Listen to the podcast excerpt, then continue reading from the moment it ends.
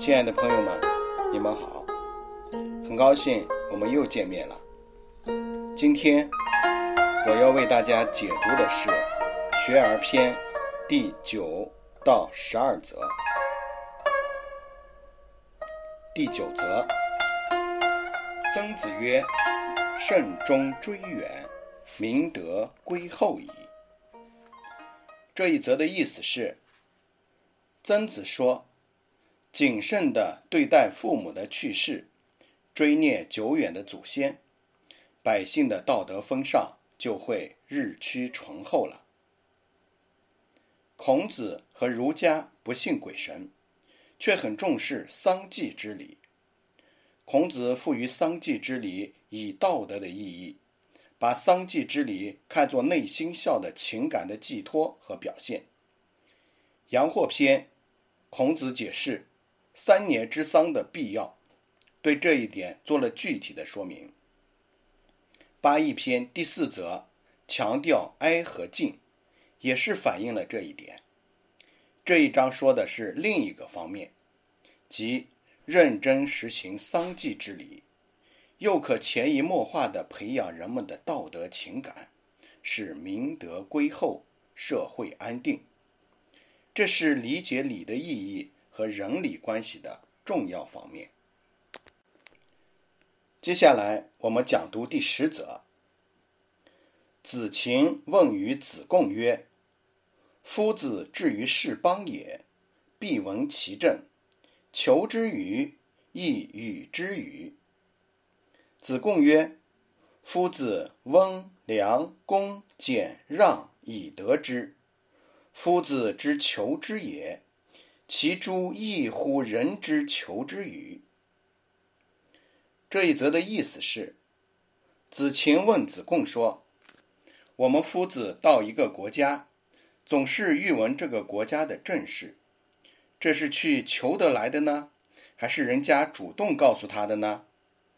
子贡说：“我们夫子是靠温和、善良、庄敬有礼、节俭、谦逊而得来的。我们夫子去求的方法，或许是与别人的求法不同吧。一般人为了参与政事，往往费尽心机。”拍马逢迎，送礼请托，一些人甚至采用财色行贿、拉帮结派等不法手段，以求谋取一官半职。而孔子并不刻意的追求，只是以自己温良恭俭让的人格魅力，赢得人们的尊敬，从而得以了解当地政事。这是自然得到的结果。不是刻意追求的结果，求和得的差别值得仔细体会。接下来我们讲读第十一则。子曰：“父在，观其志；父莫，观其行。三年无改于父之道，可谓孝矣。”这一则的意思是，孔子说，父亲在。看儿子是观察他的志向，父亲死了是观察他的行为，在三年之内能不改变父亲生前的所为，可以说是孝了。这一章多有不同解释。宋儒把无改于父之道看作孝的第一位的要求，认为如果做不到这一点，则所谓所行虽善。亦不得为孝矣。亲人批评这一说法，认为不是以不改为孝，而要看父之道是否正确。所以不改，是因为它是正确的。如果不正确，朝死而夕改也是可以的。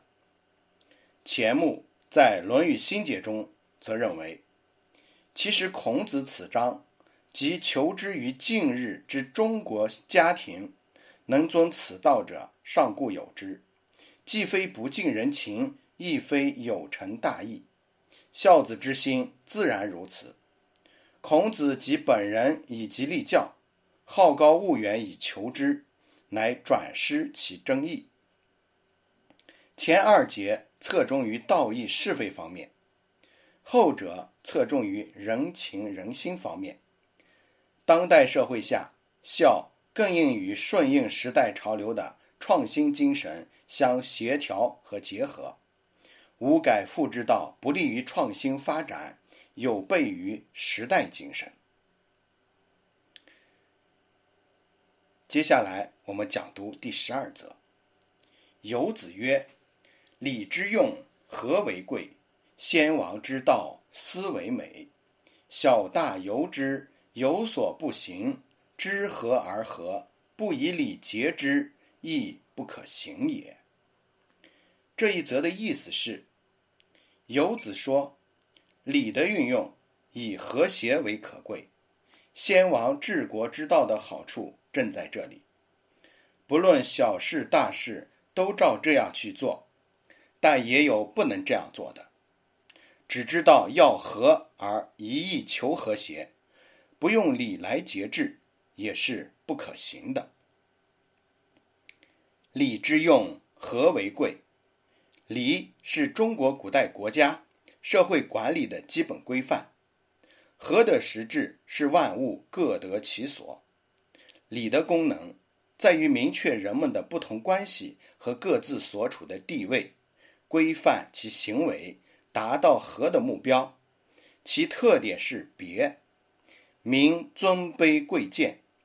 其目的和实质是调整好社会关系，使人们各得其所，达到社会的和谐稳定。总的说，就是别中求和。这一则。着重强调了和是最高价值追求，同时又指出不能为和而和，要以礼节之，说明和不是无原则的调和。子路篇第二十三则：君子和而不同，小人同而不和，以和与同对局，提出和而不同为待人处事的根本原则。以和而不同与同而不和为区分君子小人的标志。两则分别说了和的两个方面的含义，可以联系起来读。好了，亲爱的朋友们，今天我们的《论语》讲读就到这里，感谢您的聆听，我们明天再见。